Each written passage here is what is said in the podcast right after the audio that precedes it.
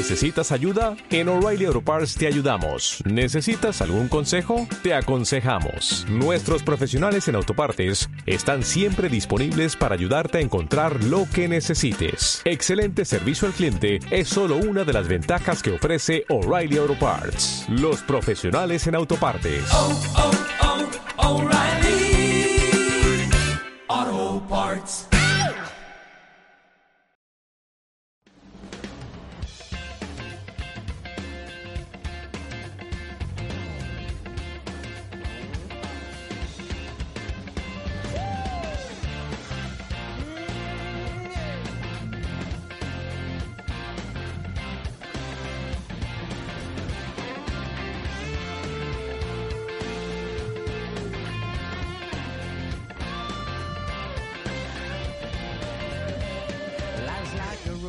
Bienvenidas y bienvenidos, queridas y queridos oyentes. Mi nombre es José Antonio Fernández y esto es Pit Stopcast. Dedicar una vida a las carreras, entregarse por completo al mundo del motor, pasar días e incluso semanas fuera de casa, apartado de la familia. Sacrificio, esfuerzo, estrés, cansancio, y que nos lo cuenten sus protagonistas, que sean ellos de su propia voz los que en un tono desenfadado expliquen qué significa esas interminables jornadas de trabajo, que sean ellos los que están al pie del cañón, los que nos hagan comprender qué significa vivir el mundo de las carreras, anécdotas, vivencias, experiencias, sin sabores. Este es el propósito de este programa, un programa que puedes escuchar en cualquier momento, porque aquí pasamos de puntillas sobre la actualidad y la técnica y nos centramos en la vida de las personas que viven por y para el motorsport. Nos puedes encontrar en nuestra página web www.pitstopcast.com, en Twitter en la cuenta arroba pitstopcast y en Facebook en nuestra página pitstopcast. La persona que tenemos hoy de invitado está ligada al mundo profesional desde 1995. Ha pasado por los go-karts con equipos como Jenny Carr, Team Arisco y Christian Budón, Fórmula Nissan, Fórmula 3000 y luego la Fórmula 1. En los equipos Jaguar, Williams, HRT y Toro Rosso, con pilotos como Juan Pablo Montoya, Marc Gené, Antonio Pizzonia, Ralf Schumacher, Mark Webber, Alexander Wood, Nakajima y Pastor Maldonado ingeniero jefe de Williams y por último, ingeniero jefe de pista del piloto más joven de la Fórmula 1. Chevy Puyolar, bienvenido. Hola, bienvenido. ¿Puedo tutearte? Sí, sí, sí, ningún problema, ningún problema. Eh, lo primero, agradecerte la, la, invitación porque sé que tu tiempo es limitado. Vosotros los ingenieros estáis súper liados todo el año, que nunca lleguéis a desconectar del todo, así que muchas gracias por dedicarnos este ratito que vamos a pasar juntos. Sí, sí, ningún problema. Vamos a ver qué, qué, podemos contar. Sí, yo creo que sí, que saldrá bien. Bueno, pues una persona de peso que vive desde dentro los entresijos de la Fórmula 1, ¿cómo se inicia tu andadura en el mundo del motor? ¿Qué es lo que hace que un día decidas dedicarte al mundo de las carreras? Pues esto, mira, yo desde ya desde muy pequeño, desde que hacía EGB, uh, pues tenía mucha afición. Primero, que tenía un, o he tenido siempre un carácter, una actitud muy, muy competitiva. ¿No? que esto quizás es una puede ser una virtud o un defecto pero siempre me gusta competir en todo. En todo lo que hago tengo que, que competir ya no con la otra gente pero con, con mí mismo no también muchas veces yo quiero siempre mejorar. Y pues ya de muy pequeño pues haciendo deporte entrenaba mucho yo y para mejorar a, a mí mismo superarme a mí mismo. Y ya desde esto cuando ya vamos atrás, cuando tenía 8 o 9 años, que empecé pues eh, hacia atletismo y otros deportes, ¿no? Y mucha afición al mundo del motor, sobre todo las motos en esta época. Y ya a partir de los eh, 14 años, cuando empecé a ya tener eh, una moto de 14 años, era siempre preparar la moto para que pueda correr más, intentar eh, los fines de semana hacíamos en aquellas épocas no había ni, ni, internet ni nada de eso y pues eran un poco de carreras ilegales que se hacían en carretera abierta, ¿no? Muy peligroso, que una cosa que no, que no recomiendo, pero en aquel entonces es un poco lo, lo que había, ¿no? Y ya siempre eh, dibujando también coches, motos, esto de, de, de, muy pequeño. En mi familia no, no había nadie que se dedicaba al mundo de la competición, pero sí que en la familia eh, había conocimientos de mecánica y ahí pues un poco siempre con, con, mi padre, con mis tíos, pues explicaba un poco los principios de la, de la mecánica y cómo incluso cómo ganar potencia de los motores y eso me, me atraía mucho, ¿no? Y la verdad es que al principio mi idea era, mi sueño cuando hacía EGB, BUP y CO, era ir a la universidad a diseñar una moto para yo poder ganar con la moto que yo he diseñado, ¿no? Y, pero ese sueño se, cambió todo un poco y al final pues me decanté un poco hacia, hacia los coches porque es la, oportunidad que tuve fue con los, eh, los go-cars y lo de correr en moto tampoco no tenía ni, ni, el presupuesto ni nada, pues acabó ahí. Pero un poco es esto, ¿no? Desde ya muy pequeño tenía un afán de ser muy competitivo y el, esta pasión por el mundo del motor realmente. Mm, me ha dejado a cuadros. No sabía yo esa afición tuya por el, por el motociclismo. ¿Siguen las motos, el Mundial de, de MotoGP? Sí, sí, sí. A mí las motos, eh, la, la, verdad es que me gustan más. Uh, si tengo que mirar una carrera, me gustan más las motos que los coches. Porque hay una lucha más, uh, más cuerpo a cuerpo, lo veo más competitivo, ¿no? Y nunca he trabajado en el mundo de, de las motos a nivel profesional, siempre he estado en los coches. Quizá para trabajar a nivel de ingeniero me gustan mucho los coches, pero si tengo que escoger a mí personalmente conducir coche o moto, me gustan más la, las motos y, y, me gusta ir en un circuito con la moto, ya sea de enduro, de supermotor, esto me, me atrae mucho, la sensación que te da la moto, ¿no? ¿Y te gustaría echar un añito o un par de ellos en la competición de motociclismo? Por conocerla de dentro y, bueno, es algo que nunca se sabe, ¿no? Eh, es una cosa que MotoGP sí me gustaría y un día quizá aplicar lo que he aprendido al final eh, a nivel de ingeniería, cuatro ruedas, do, cuatro ruedas dos ruedas, es, es diferente, pero la, técnica es, es, lo mismo con los neumáticos, suspensiones, todo. Pues eh, sí, ¿por qué no? Estaría bien, ¿no? Pero bueno, de momento estoy en Fórmula 1 y quiero aún uh, mejorar más aquí, pero nunca se sabe. Dicen que cada persona es un mundo. Supongo que trabajar con distintos pilotos a lo largo de tu carrera habrá exigido algún tipo de adaptación a, a sus, digamos, manías. ¿Es complicado trabajar con un piloto? ¿Hay pilotos mejores y pilotos peores a la hora de comunicarse con el ingeniero? Sí, cada uno, ah, como dices, ¿no? cada persona es un mundo, ¿no? Y he trabajado con, con muchos pilotos y de edades también muy variadas, ¿no? Pilotos desde muy jóvenes en, en Go-Kart o pilotos al final de su carrera en, uh, en Fórmula 1 y al final sí, cada persona pues uh, otras personas muy diferentes, pero yo creo que lo más, lo más difícil no es tampoco un poco cómo es la persona, pero para mí, por ejemplo, en, en Fórmula 1, lo que puede ser más crítico y más difícil es qué, en qué situación estamos y cómo, cómo afecta a nivel todo el mundo mediático, uh, el equipo, uh, los contratos.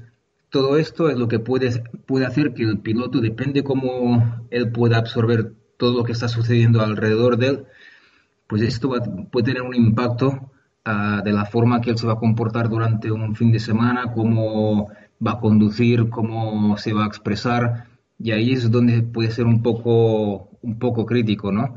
Pero, pero bueno, cuando ya llevas tantos años en, en este mundo, ya ves un poco lo que está sucediendo alrededor y te haces una idea, intentas filtrar todo esto y ya ir a buscar un poco también, no lo que él dice, pero lo que vemos nosotros con los datos, entender un poco si él dice esto, por qué, qué hay detrás, intentar uh, de alguna forma filtrar todo, toda esta información y, y nosotros concentrarnos en, en, el performance del piloto y conseguir el mejor rendimiento. Entonces, el piloto es que se, ahora cuando has dicho el tema, no, no, están sometidos solo a la presión de la competición. Hay agentes externos que pueden afectar a, a, al piloto, como el tema que me has comentado de, del tipo de sí. contrato. Sí, sí, mucho, mucho, mucho, porque eh, si ves en Fórmula 1, los pilotos que pueden eh, correr en Fórmula 1 son muy pocos, ¿no? Y ya no es lo difícil que es entrar, pero eh, después es lo difícil que es mantenerse ahí. Y, a veces no es ni el nivel que tienes, pero con, con quién estás, quién hay detrás tuyo, todo es muy complicado, ¿no? Hay muchos intereses ahí involucrados. Y esto, quieras o no, hay que los pilotos jóvenes tienen que absorber, jóvenes y no tan jóvenes, ¿no? Hay que absorber todo esto y esto puede afectar más o menos y depende cómo, cómo se desarrolla todo, ¿no? Entonces, eh, nosotros intentamos eh, pues hacer lo posible para que, a pesar de todo esto, las prestaciones, el performance del piloto en pista, pues sea el que tiene que ser, ¿no? ¿Cómo, ¿Cómo, vive un ingeniero una carrera? Es una pregunta un poco general, pero ¿cómo se vive desde que desembarcas en un circuito hasta que llega el momento del domingo por la tarde-noche recoger el box? Pues una carrera ya, sí, para mí es algo muy, muy normal, tengo una, una rutina, pero a veces es, un poco extraño porque vas a una, una carrera, son, llegamos ahí pues el miércoles por la, por la noche hasta el domingo y te da la sensación que, que, el mundo se para, ¿no? Porque es un, es un trabajo muy, muy intensivo, no es aquello que vas a una carrera y haces de, de, 9, a, de 9 a 4 y después ya está, vas al hotel y tan, tan, tan tranquilo. No, es muy, es intensivo y pues el jueves llegas ahí el miércoles, uh, ya te encuentras con la gente de, de tu equipo, seguramente en, en, el, en el, aeropuerto eh, o en el avión. También eh, encuentras gente de otros equipos, hablas con ellos, un poco cómo está todo el tema. Y el jueves, pues ya preparativos con el, con el coche, reuniones con diferentes partes del equipo, preparar todo con el piloto. Y a partir del viernes ya empieza todo con, el, con las sesiones de, de entrenamiento, el free practice que ahí es el, el viernes el día más, más intenso, ¿no? Pero incluso el jueves cuando estás preparando todo, ya tu cabeza está, intentas un poco tener una visión de qué es lo que va a pasar, ¿no? Cómo va a ir el coche, si pasa esto, uh, qué va a pasar con los neumáticos, qué, si pasa esto con los neumáticos, qué vamos a hacer con, con los uh, long runs del viernes o qué va a pasar con la estrategia una serie de preguntas que yo me hago y los, la, la, otra gente del equipo todos se hacen y lo discutimos en reuniones.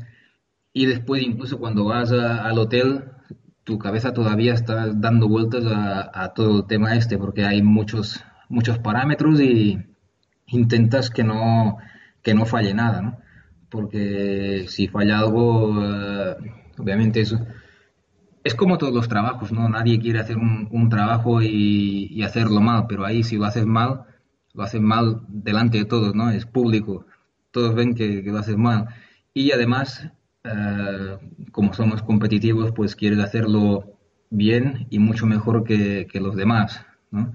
Entonces te lo tienes que trabajar mucho y le das muchas vueltas a, a todas las decisiones, ¿no? Ya cuando tomas una decisión no es ya lo tienen bastante pensado, ¿no? Y si pasa esto, pues voy a ir hasta esta, hacia esa dirección o hacia la otra. Todo un poco, y sábado, domingo, todo va progresando de, esta forma. Un poco cuando llegas el domingo por la noche, cuando se ha acabado todo, te sientes agotadísimo. Es como si te has quitado una, descarga de encima, una carga de encima, ¿no? y si ha ido bien, muy bien, y si no, pues decir, bueno, a la próxima hay que solucionar todo esto y ya está. Eh, eh, por lo que has dicho, tenéis todo previsto, tenéis todo bajo control, aunque luego, bueno, pues hay circunstancias que fallan, pero, o sea, que prevéis todas las situaciones posibles de carrera para tomar una actuación rápida. Se intenta, eso es lo que se intenta, ¿no? Siempre puede haber una, una sorpresa, pero cuando más te lo prepares, menos piensa que los equipos son equipos con, con mucha gente, uh, más o menos gente, y entonces si pasa algo que no está previsto, para coordinar todo el equipo es, uh, podría ser bastante caótico, ¿no? Entonces intentas eh, prepararte un poco lo que puede pasar y que todo el mundo esté al corriente de lo que, lo que puede pasar y lo que implica todo esto, ¿no?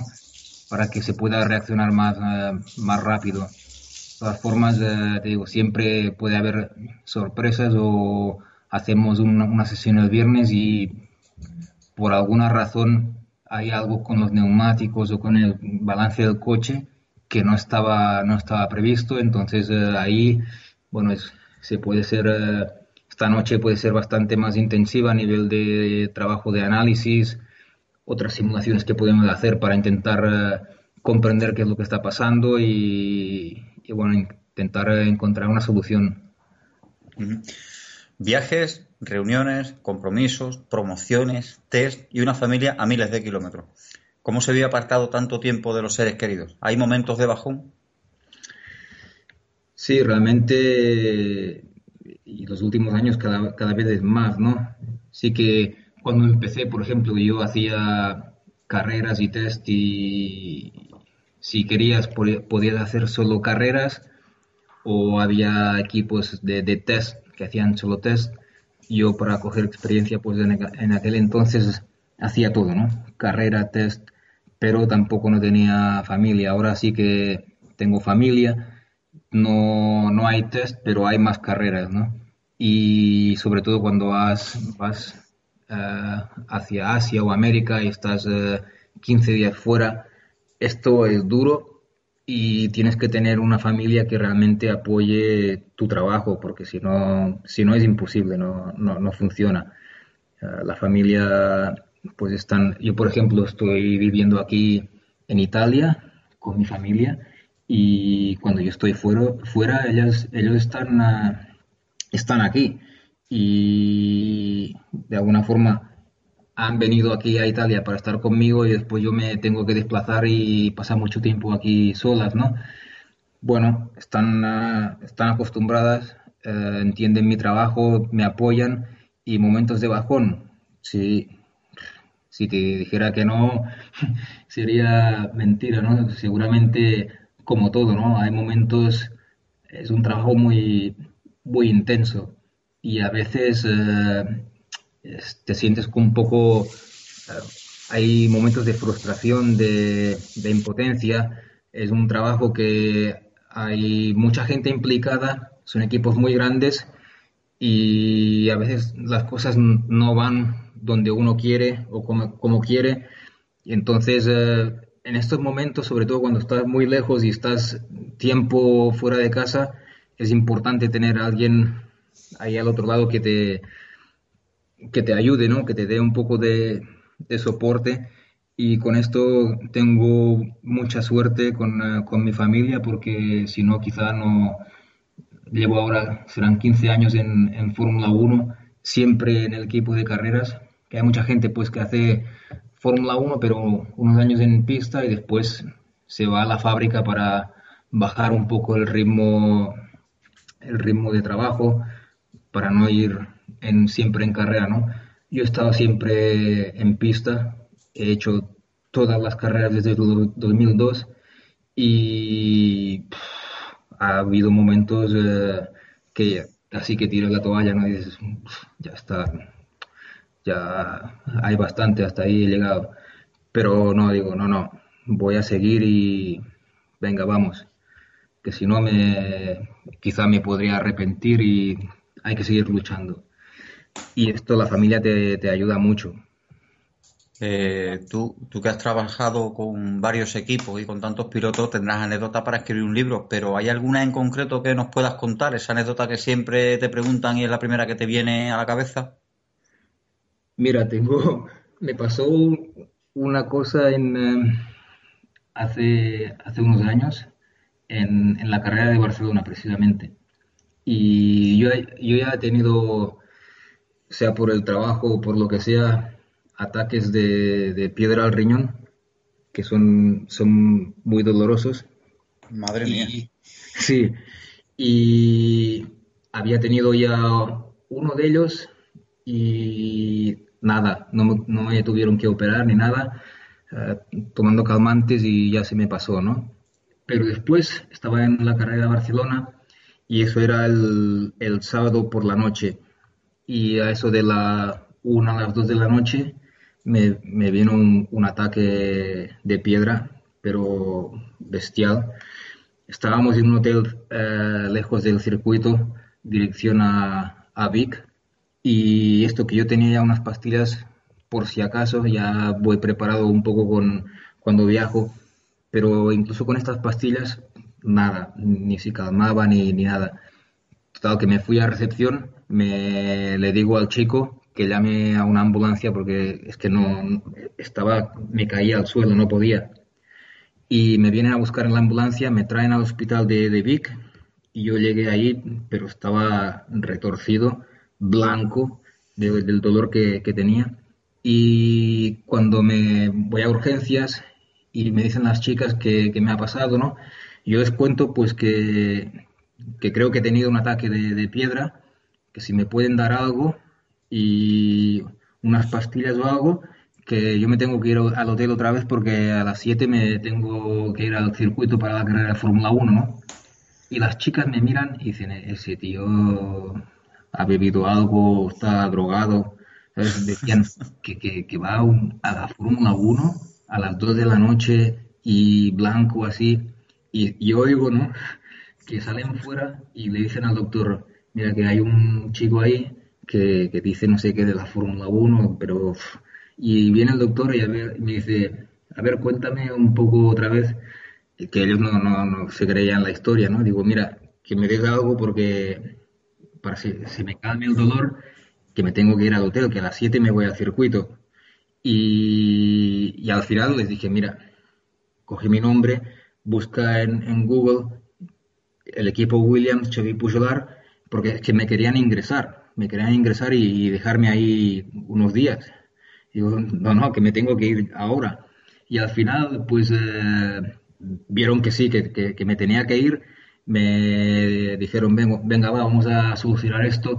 Me dieron unas, mira, unas pastillas para que si el dolor es, pues ahí nivel medio, te tomas esto para unas horas y después si te duele mucho más, te tomas estas más fuertes y tú tranquilo que vas a ir eh, tranquilo para la carrera, después ya a ver qué pasa, ¿no? Y nada, me trajeron otra vez al, al hotel y yo a las 7 ahí ya con los calmantes no sentía nada, pero al menos para pasar eh, el domingo estuve la carrera y sí, sí, aguanté con el medicamento que me dieron, aguanté, aguanté bien y al final se solucionó, pero un buen susto.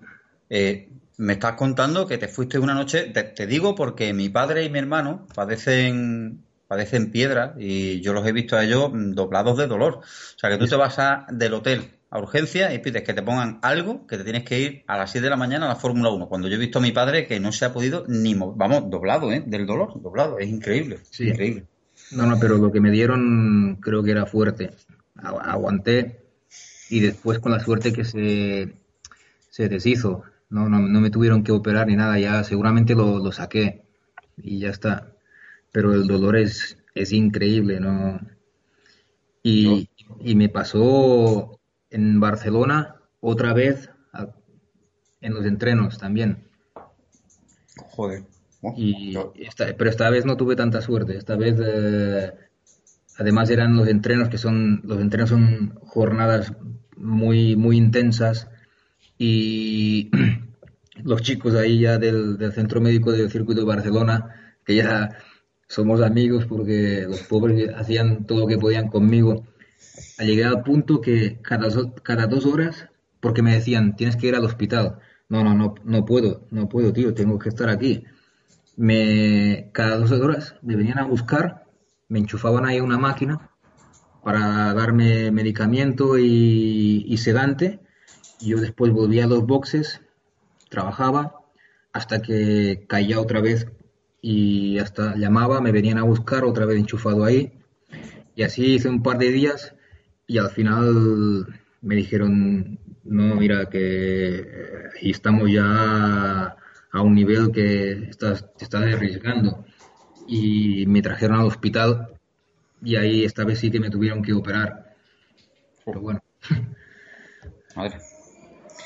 Bueno, vamos a cambiar de tema porque ya te digo, yo esto lo he vivido en casa, lo vivo con mi hermano, que el pobre todavía, mi hermano es es conductor de camiones de estos de rutas de larga distancia y, más de una vez le ha pillado en ruta y ha tenido que parar, buscarse un, un, centro médico y que le pongan algo porque tiene que continuar. Pero ya te digo, pero yo no, gracias a Dios yo no, pero según me cuenta mi padre y mi hermano, dice que es el peor de los dolores que te puede entrar, que, que te deja, que te tumba, vamos, que, que, que no puedes hacer nada. Bueno, eh, seguimos. Eh, ambos lados del box de tu equipo están los bosses de los equipos rivales. Eh, ¿Cómo lleváis con el personal de los otros equipos? ¿Hay buen rollo fuera de la competición? Sí, sí, sí, sí. Ah, bueno, buen rollo. Hay un poco de, todo, ¿no? Pero sobre, sobre todo cuando ya llevas muchos años en, ah, en este deporte ah, y la gente va cambiando de un equipo al otro, ya pues yo conozco a mucha gente que está en otros equipos, pero que ha trabajado conmigo antes, ¿no? Tengo amigos que, que han trabajado conmigo, están en Mercedes, otros en Ferrari, en Red Bull, en todos los equipos, ¿no? Y pues nos encontramos o en el paddock o muchas veces en el aeropuerto o incluso cuando estamos en, eh, en carrera, uh, sobre todo los, los, miércoles, más miércoles o jueves, si conseguimos terminar un, ahí a un tiempo razonable, pues podemos salir a, a, comer algo y casi todos pues siempre van al mismo restaurante, ¿no? Nos, encontramos con, con gente de, de, los otros equipos y podemos uh, hablar un poco como, como va todo. Bien, está, al final es como una gran familia, poco artificial, pero es como una gran familia. Eh, llega el momento de la carrera y después de todos los preparativos que nos has contado antes de, viernes y sábado, hay una avería, hay un incidente y impide que se pueda llegar a meta. ¿Qué siente el ingeniero en ese momento? Un poco frustración, ¿no? Sobre todo si, si es una avería que te impide de conseguir un resultado que estabas ahí, que falta nada, dos vueltas y estabas en, en los puntos o a punto de conseguir una, un buen resultado, entonces eh, siente mal, ¿no? Pero bueno, es, eh, tienes que entender que las carreras a veces son así y que en una semana o dos pues habrá otra carrera e intentar que esto no pase, ¿no? Después intentar entender qué es lo que ha sucedido, qué es lo que se puede mejorar, si hay que poner en práctica una nueva pues procedimientos o qué es lo que hay que hacer para evitar este tipo de, problema otra vez. Y nada, intentar eh, mejorar de esta manera.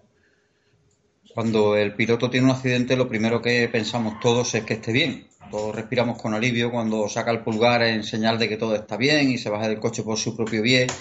Pero Luego hay que reparar el coche. ¿Se cuantifica monetariamente lo que cuesta arreglar un monoplaza? ¿O riñen desde arriba cuando hay un destrozo considerable? Mm, no. Cuando, cuando pasa algo, un, accidente o así, para mí lo más importante es el piloto. Ah, lo que cuesta el coche, no tengo, no, no me importa. ¿sabes? Esto no es. Y nunca hablamos de cuánto dinero cuesta un alerón de delante o, una suspensión. Sí que a veces, por ejemplo, si tenemos una hay una partes del coche que recambios que son escasos porque es un paquete aerodinámico nuevo, por ejemplo, o de suspensión y hay pocos recambios, sí que decimos hay que ir con cuidado porque hay solo un juego de, de recambio para los dos coches, quizá, ¿no? Entonces eh, sí que hay del otro la, el upgrade viejo, pero no del nuevo, ¿no? Entonces ahí no es que te, se lo tomen mal, pero hay que ir con, con, más cuidado cuando las piezas son un poco escasas, pero a nivel monetario no. Lo más importante en esos casos lo es el, el piloto realmente. Estamos a un paso de que arranque la pretemporada y supongo que como a todos las vacaciones se te quedan cortas y aprovecharás el tiempo al máximo con la familia y para dedicarlo a esas otras aficiones y pasiones fuera del mundo del motor. Sé que estás interesado en el mundo de la moda casual y que tienes un proyecto sobre esto. Háblanos de él. Sí, pues yo, aparte del, mundo del motor, motorsport, eh, tengo afición a lo que es diseño, moda y todo este mundo también. Para mí el mundo de la moda es una industria que se mueve muy rápido, como el mundo de- del motor en el que estoy involucrado, la Fórmula Uno. Y esto pues es lo que hace que esta industria también me, me interese, ¿no? De la forma que yo estoy eh, acostumbrado a trabajar, incluso cuando estoy en casa y con mi mujer a vacaciones, siempre estamos haciendo algo. Y hace unos años pues eh, nos vino esta idea, sobre todo cuando empecé con el, eh, con el Twitter, ¿no? Y veía lo que la gente, la gente le gusta, el mundo de la competición, Fórmula Uno y lo que le gusta saber de, de este mundo, ¿no? Y decía si podía hacer un poco combinar el mundo del motorsport con el mundo del- de la moda y sería pues creando una, una marca que esté inspirada en este mundo y esto es lo que hemos hecho con, ah, con mi mujer. Ella lleva esta empresa. La marca se llama Yes, es, eh, Yes Clothing, pero se escribe con ah, dos H's eh, intercaladas, ¿no? Y un poco el Yes era para darle un, una, una inspiración positiva, ¿no? Un nombre positivo a, a esa marca, porque lo que tenemos nosotros trabajando en este mundo es que siempre tienes que tener una visión eh, positiva de lo que vas a afrontar. Las cosas van más bien o menos bien, pero siempre hay una oportunidad luchando de, de salir de este, de este bache. Y esto es lo que queremos plasmar también en, en esta marca, en esta filosofía, que es pues unos diseños vinculados el estilo. Cuando tú pues vistes esta marca, la idea es que esto es como vemos nosotros uh, un estilo de vida a nivel competitivo, un estilo de vida de motorsport, ¿no? Y esto es lo que de momento lo hacemos en uh, camisetas. Hemos hecho una colección y ahora está Maite está preparando otra colección y a partir de ahí pues uh, intentar interactuar al máximo pues con gente que tiene esta afición, con, con pilotos también jóvenes que están subiendo, un poco con todo esta, juntar las dos, uh, los dos mundos, ¿no? Estamos trabajando también con un, diseña, un diseñador de, de Barcelona y, y nada, un, juntar las dos industrias de moda y, y motorsport y a ver lo que podemos uh, conseguir. Al final, para mí, igual que el mundo del motor, el mundo de la moda, el límite te lo pones tú, ¿no? Y esto es lo que me gusta, una, una industria que, que, tú puedas explotar al máximo y a ver cuál es tu capacidad para, para desarrollar, para crear productos y inspirar a la gente. Esta sería la, la idea. ¿Por qué no repites escuetamente cómo es la marca y la página donde se puede localizar? Sí, pues la marca se llama Yes, Yes Clothing, pero se escribe, se escribe con uh, Y H E H S. Y esto es un el nombre de la marca, ¿no? Como he dicho que se pronuncia Yes. La página web es yes.com, escrito con las dos H's. Y tenemos uh, pues página web con tienda online. Tenemos un uh, Facebook que es Yes Clothing tenemos Twitter también, uh, Instagram y probamos de estar en todas las uh, redes sociales bastante activos combinado con mi Twitter también y para esto, ¿no? Para hablar del mundo del, uh, del motorsport y interactuar con la gente, con la afición, realmente. Hay una cosa eh, sobre Twitter, hay algo que, que, me llama mucho la atención, que te tomas tu tiempo para responder las preguntas que, que, muchos te hacemos desde el otro lado. Los que estamos fuera de la competición estamos ávidos de información y te veo muchas veces que llega, te digo, un sábado después de la clasificación por la noche y te tiras ahí un buen rato respondiendo y no sé, es de, es de agradecer porque eres de los poquitos que se interesan por esa gente que estamos al otro lado, que estamos fuera del circuito. Y que, oye, pues mira, que, que, alguien que está involucrado, que está arriba del todo, pues oye, se dedique un tuit a responderte una duda. A mí me respondiste uno muy concreto hace mucho tiempo, aparte, bueno, de que hemos hablado y demás, pero uno muy concreto sobre SPA y la presión del cártel, la bajada hacia Horus. Y oye, eh, te llena, ¿sabes? Porque tú dices, coño, alguien te explica, alguien sabe, alguien que está ahí metido, pues se ha tomado la molestia de explicarte ese punto en concreto. Esto es, eh, sí, sí, a mí me gusta mucho cuando tengo tiempo, ¿no? A veces no, pues no puedo o no puedo decir ciertas cosas, pero la idea es, eh, del Twitter para mí es esto, interactuar con la gente, con la afición y lo mismo con, con la marca que hemos creado con mi mujer. Ahí también queremos explicar más un poco como tipo esta entrevista, ¿no? Ya no solo uh, técnica o resultados, pero qué hay detrás de todo esto, este deporte, ¿no? Y, y cómo funciona.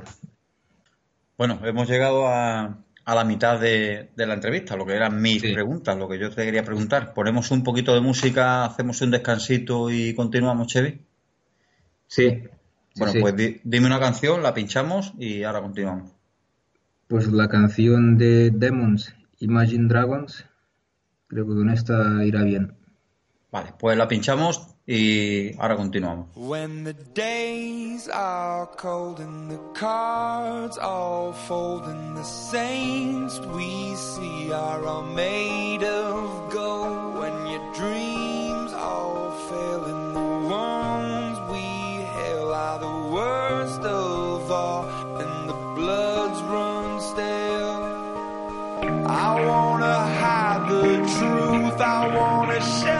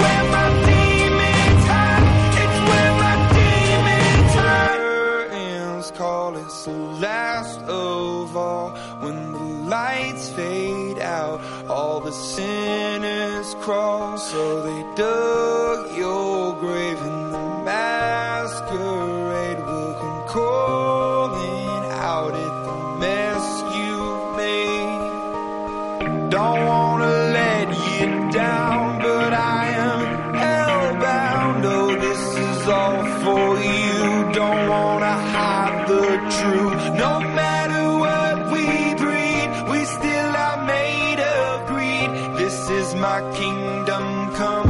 This is my kingdom come.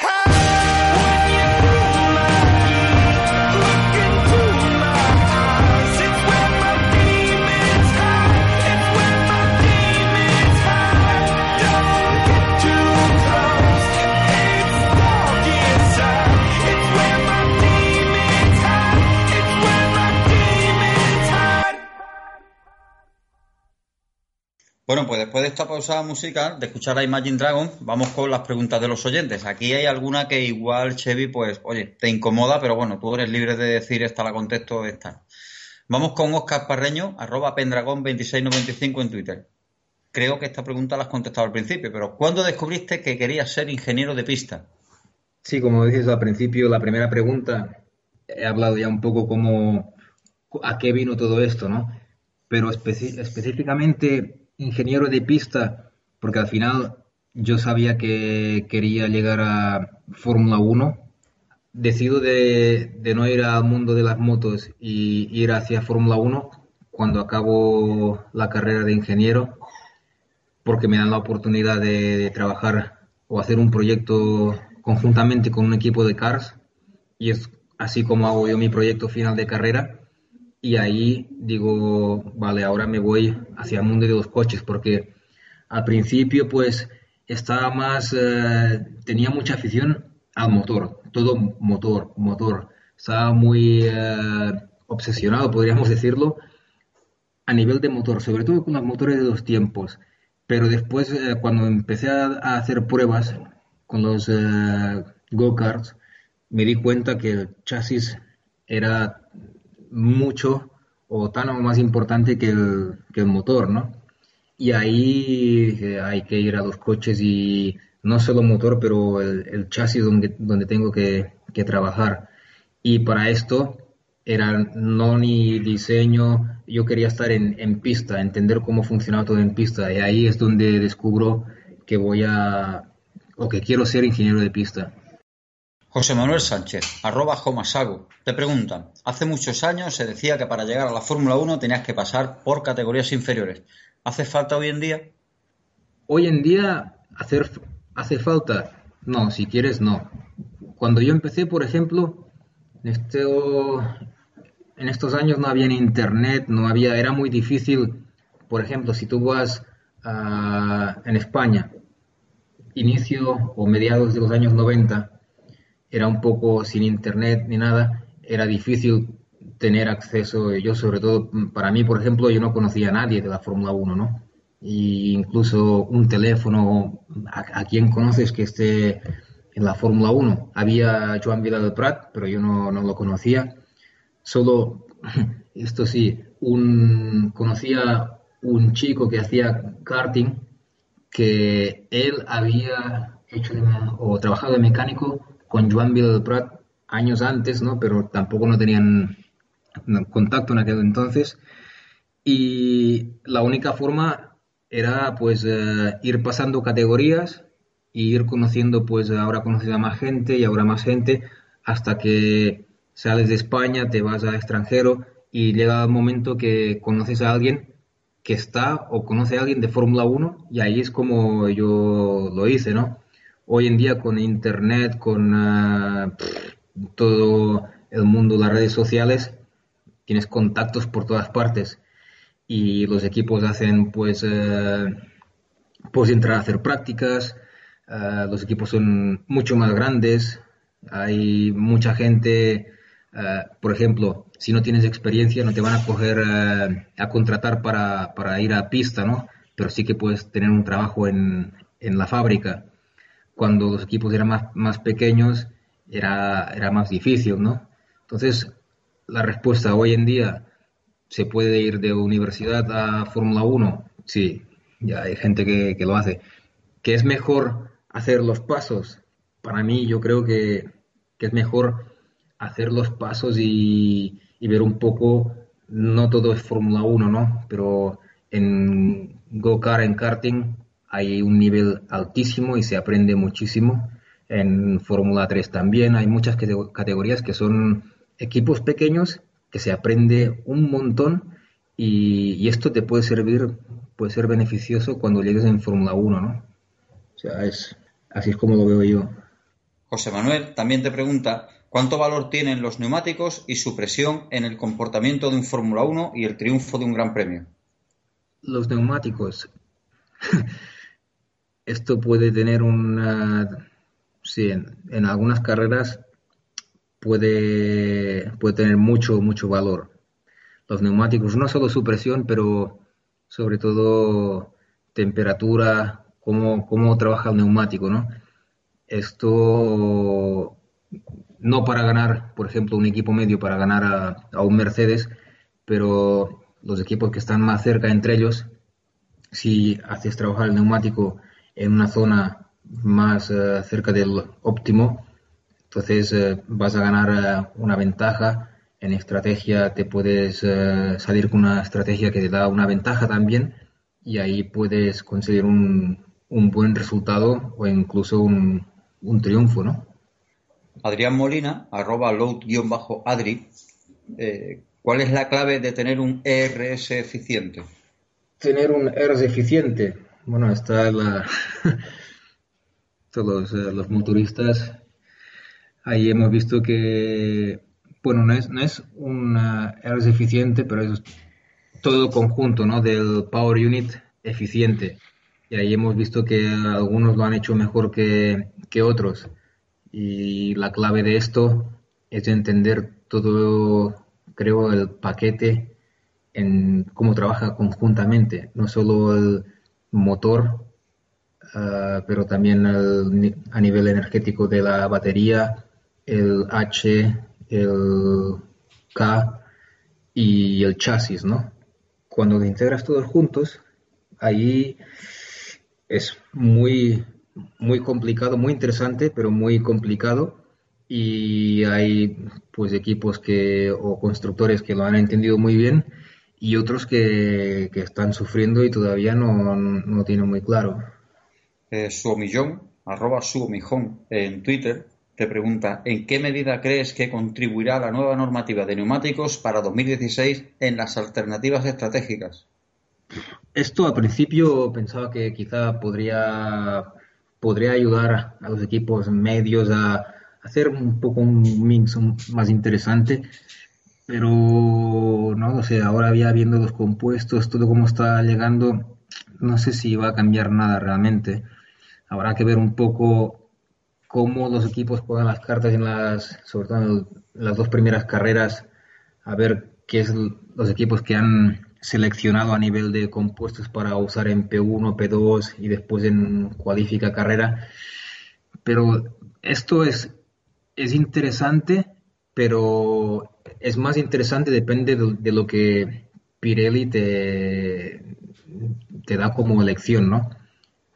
hay tres compuestos, depende de, de lo agresivos que van y si la selección que ha hecho Pirelli es bastante agresiva, después puede haber equipos que dentro de esta elección vayan más o menos agresivos, ¿no? Y ahí puede crear diferencias. Si la selección de Pirelli eh, no es tan agresiva, después, bueno, ya todo queda más o menos ahí igual, ¿no? No, no hay posibilidad de que alguien se arriesgue más y quizá le sale bien o mal. Eso es lo que, lo que pasa. También te pregunta cuál sería tu Power Unit motor ideal para Fórmula 1, arquitectura libre o restringida estándar, atmosférica, turbo, híbrida.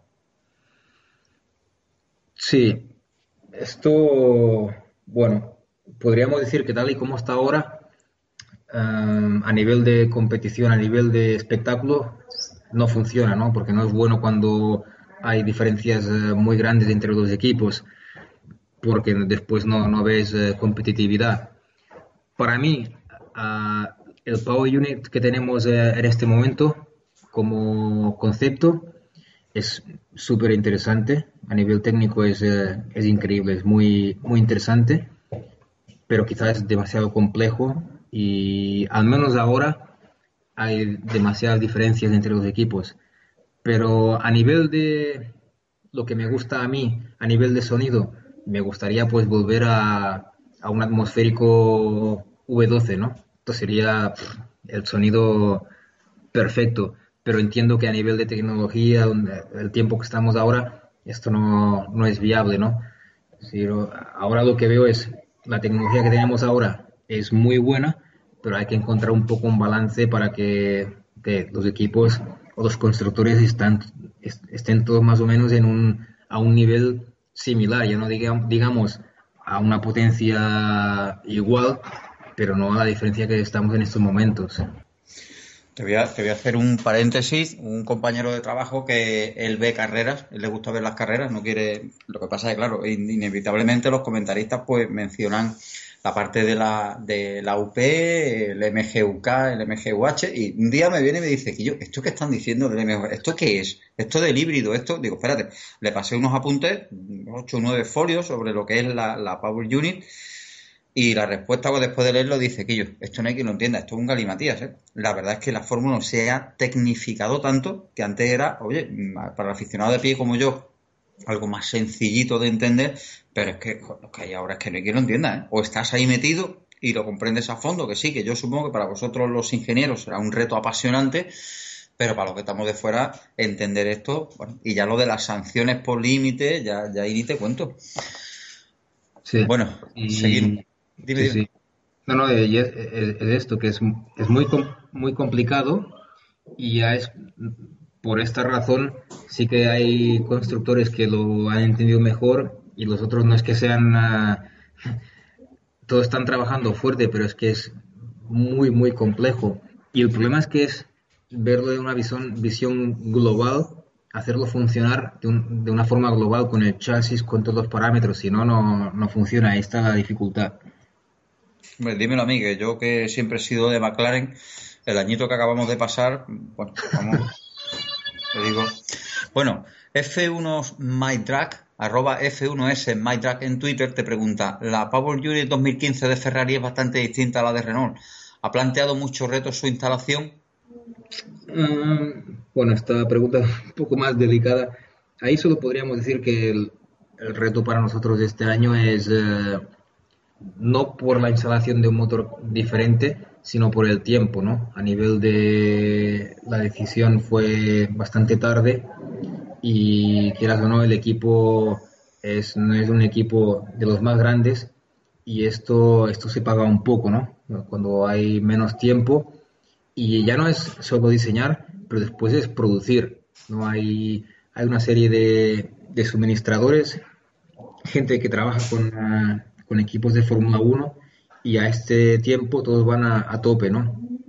Y si eres el último que llega con lo que tienes que, que fabricar, porque no, no se fabrica todo en, en casa, los equipos tienen, ah, se producen piezas en, ah, en la fábrica, pero hay mucha fabricación también externa y cuando esta gente están saturados después es- se complica un poco todo, ¿no? Pero aparte de eso, nada, vamos a ver.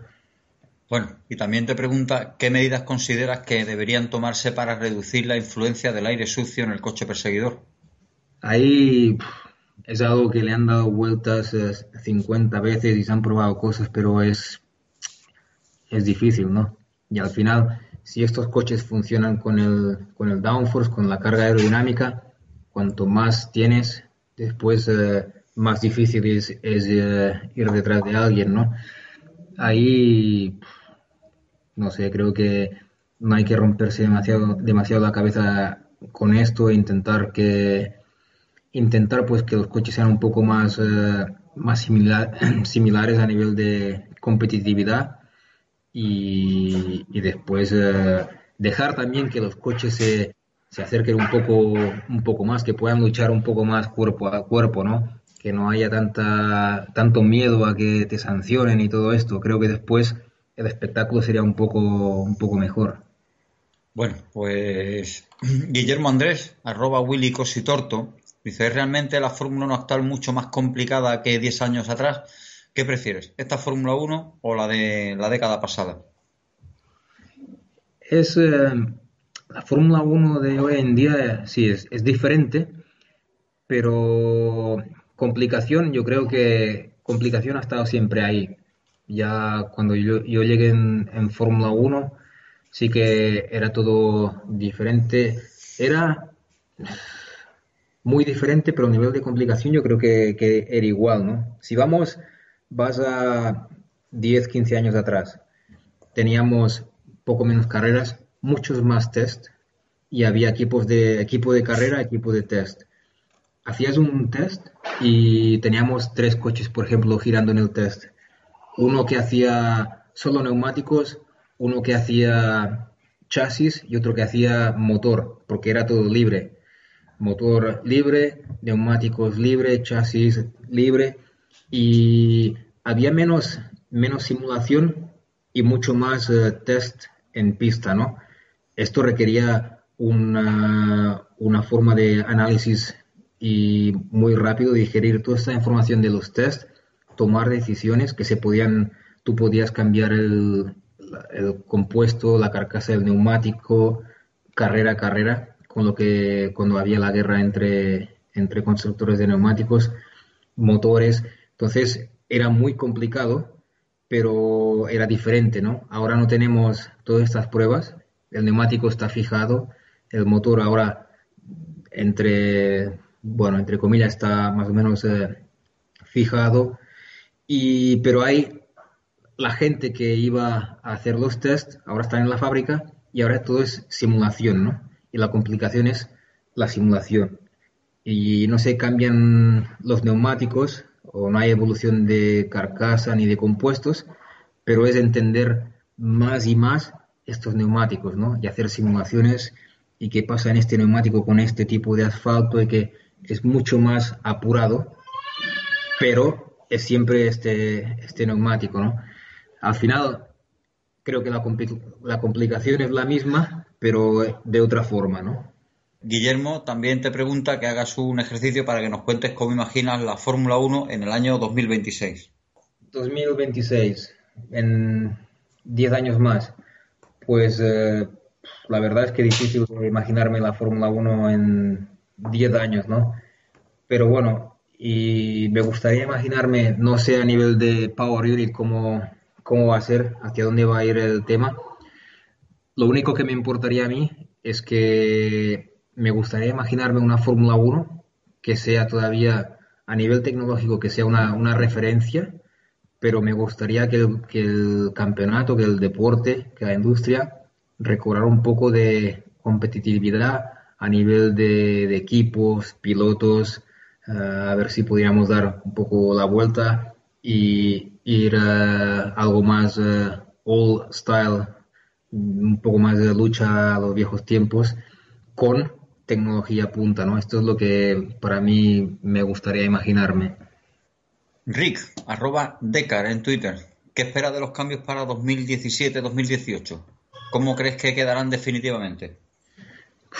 Estos cambios ahí le están dando vueltas, la verdad no, no lo sé. Espero que, sean los cambios que vayan hacia la dirección que, decía hace un momento, que sea algo más a nivel tecnológico que, que sea fuerte pero que podamos ver competitividad, que los equipos estén más cerca entre ellos y que haya lucha entre pilotos, que el espectáculo sea mayor, ¿no? Y que esto es lo que nos gusta a nosotros los ingenieros, lo que estamos en carrera y le gusta también a la afición, creo, que es para ver una, una carrera divertida tiene que haber, eh, que guerra ahí. Sobre viraje F1, arroba sobre viraje F1 en Twitter, te pregunta, y esta pregunta me gusta. Dice, si Toro Rosso acaba siendo más competitivo que Red Bull a lo largo del año, ¿dejarán que acabéis por delante? Esto, la verdad, no sé cómo, cómo irá, pero bueno, nosotros vamos a empezar ahí a tope a ver qué pasa. Ellos eh, igual, y hay que tener en cuenta que Red Bull, equipo eso no se, no se rinden, que van a trabajar muy fuerte, que son un equipo muy, muy potente y hay que ver cómo, cómo va su Power Unit, qué es lo que van a hacer, pero a nivel de, chasis van a estar eh, seguramente muy, muy fuertes. Vamos a intentar eh, ser más que ellos, sí, seguramente, y después, eh, bueno, a ver qué, a ver qué pasa. Si fuéramos nosotros más fuertes, bueno, yo no, no sé, hay que, hay que verlo, hay que verlo. Estás de tapadillo, no has querido contestar de, del todo. eh, Luis F-F1, ¿qué esperas de los cambios de 2017-2018? ¿Mejorarán el espectáculo? El espectáculo, bueno, yo creo que estos cambios está todavía ahí están discutiendo mucho y no, no hay nada, creo, definitivamente decidido. Y yo espero que vayan un poco a lo que decíamos en alguna pregunta anterior, ¿no? Que sean unos cambios que a nivel de Power Unit le podamos reducir un poco la influencia, a nivel de chasis, pues que gane un poco más de, autoridad y que veamos un poco más competitividad, más lucha entre los equipos, pilotos, más espectáculo más divertido para nosotros, los ingenieros, y más divertido para la gente que mira las carreras, ¿no? Espero que vaya en esta dirección y creo que es lo que todos esperan. Si se va a conseguir, falta primero que se pongan de acuerdo en, el reglamento y después eh, veremos. También te pregunta, aunque ya te han preguntado antes, que cómo crees que será la Fórmula 1 de aquí a 8 o 10 años, pero eh, ¿coincide lo que tú quieres con lo que crees que será? Esto no lo sé, porque ya hay que ver dentro de 10 años la Fórmula 1. En, este, en estos momentos la Fórmula 1 ha estado siempre, hay Bernie Eccleston, que es el que ha pues coordinado o dictado todo como tenía que ser en, el show de la Fórmula 1. Cuando este señor, eh, si dentro de 10 años no está, ¿cómo va a ser la Fórmula 1? La verdad es que no lo sé. Espero que, esté ahí la Fórmula 1, que sea todavía el deporte de referencia del mundo del motor, pero y que mejore, que sea mejor de lo que es ahora, pero la verdad no tengo ni idea. Jesús Fernández, Braves Mercury, mi peque, te pregunta que cuál crees que ha sido tu mejor momento en el mundo de la Fórmula 1. Mi mejor momento, sobre todo un buen momento es cuando una carrera sale bien y haces un, buen resultado, un podium o ganas, sobre todo si, es con un equipo, pues que no es un, un equipo que está ahí top team, ¿no? Y esto es cuando bueno, tienes una, una recompensa y te sientes muy eh, lleno, muy satisfecho por el trabajo que cómo ha ido. Ya una recompensa muy, muy grande. Y esto ha sucedido pues eh, varias veces. Y sí, es algo que cuando pasa un, un tipo de resultado así, ves que quieres más, ¿no? Quieres eh, conseguir luchando y quieres conseguir más. Y bueno, mi, mi sueño sería, quiero continuar en Fórmula 1 y quiero continuar eh, luchando, me gustaría ganar un, mundial, ¿no? Es un, complicado porque tienes que estar en el momento justo, con el equipo justo, piloto justo, ¿no?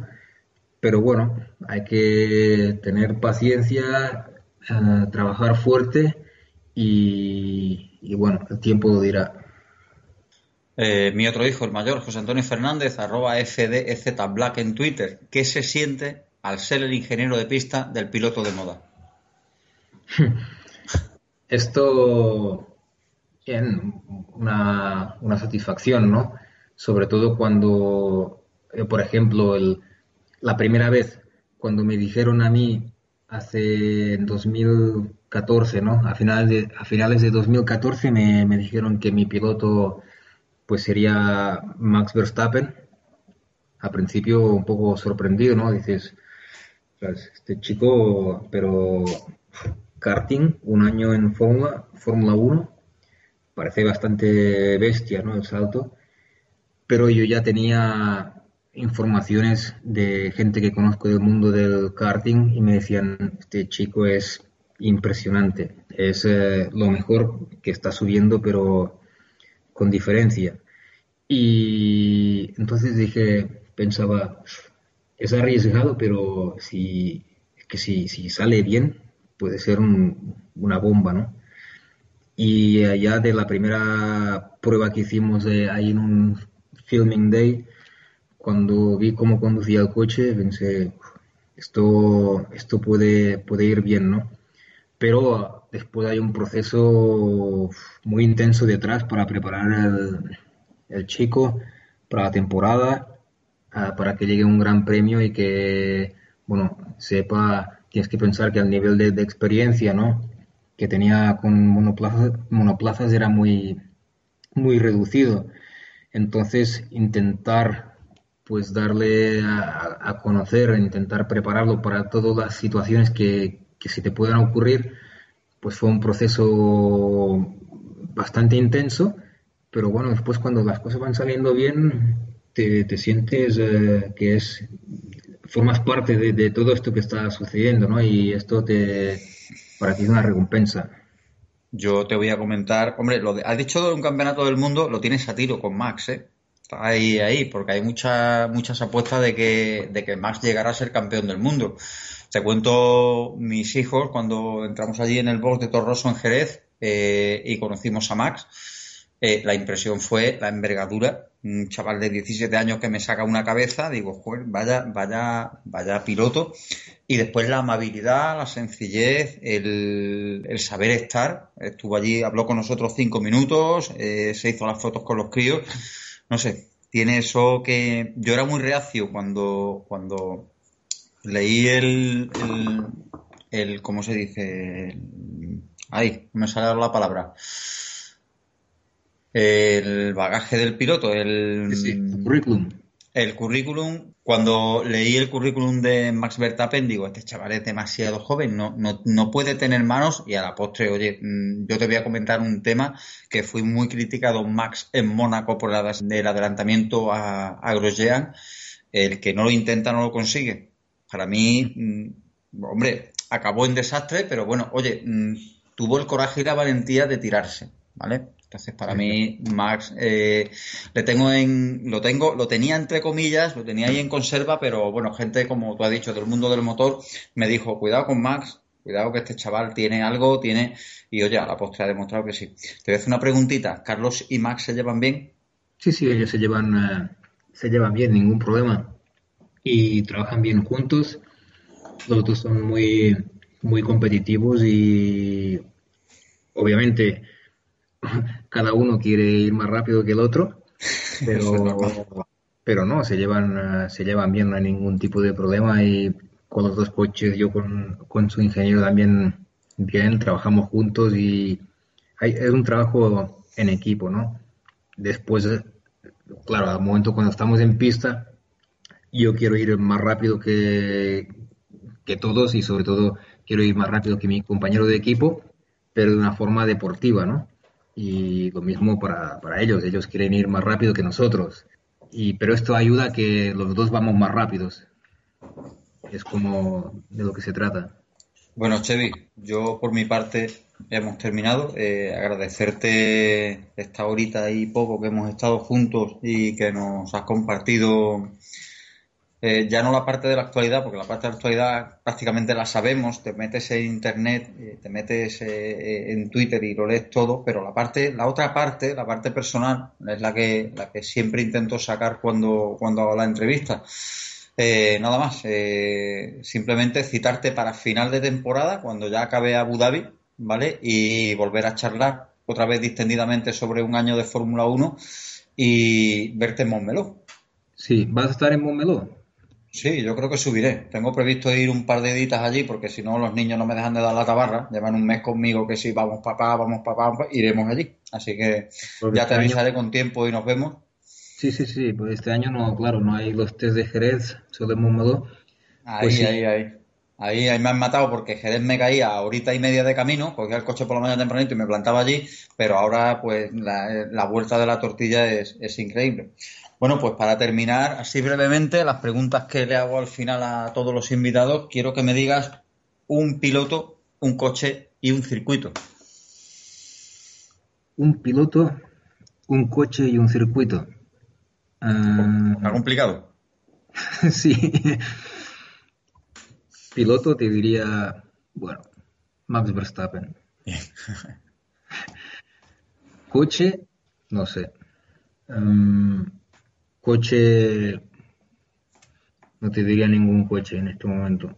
No, no. El coche para mí sería un coche, el coche que me gusta, que me gustaría volver a un coche con un reglamento más, eh, más libre. Ese sería mi, mi coche, pero no hay, no tengo un coche, este coche de este equipo de este año preferido, no, no tengo ninguno. Equipo, equipo, digo, circuito, circuito, te diría que, no sé, hay varios circuitos ahora que, que me gustan. Circuito mítico para mí, Suzuka. Este circuito a mí me encanta. Pero Singapur también me gusta mucho. Pero si me tengo que quedar con uno, quizá me quedo con Suzuka. Siempre Antonio Mesquida me decía hace tiempo, dice, déjate de Mónaco, déjate de tonterías, dice, tienes que ir a Suzuka. Dice, tuve un premio en Suzuka y luego ya vas al que quieras. Eh, yo siempre he llamado Suzuka Imperial, porque las carreras que nos han dejado ahí Suzuka y, bueno, el circuito y bueno, la historia que tiene Suzuka. Chevy, ¿gato o perro? Ah, perro. Bien. Y para terminar, ¿la tortilla de patatas con cebolla o sin cebolla? Con cebolla. Ay, bien, bien, bien. Bueno, Chevy, ya no te, no te robo más tiempo, lo dejamos aquí. Estas tres preguntas son un poquito para romper el hielo del final. Y nada, lo dicho, que te veo en Montmeló, que muchísimas gracias por estar aquí, pues casi ahorita y media conmigo, compartiendo lo que es dedicar un mundo a las carreras. Despídete. Sí, sí, pues eh, nada, para mí un placer pasar este, este rato con vosotros y poder explicar eh, o responder a estas preguntas espero pues que haya, haya gustado y, bueno, que ya sabéis que estoy ahí, en, estoy ahí en Twitter y si alguien quiere saber más, pues eh, nada, que me pregunte en el, Twitter o en el Twitter o en la página web de, de la marca que tenemos, de, Facebook de mi mujer. Estamos ahí. Pues lo dicho, lo dejamos aquí y te emplazo para, como te he dicho antes, a final de temporada. Chevy Puyolar, muchísimas gracias.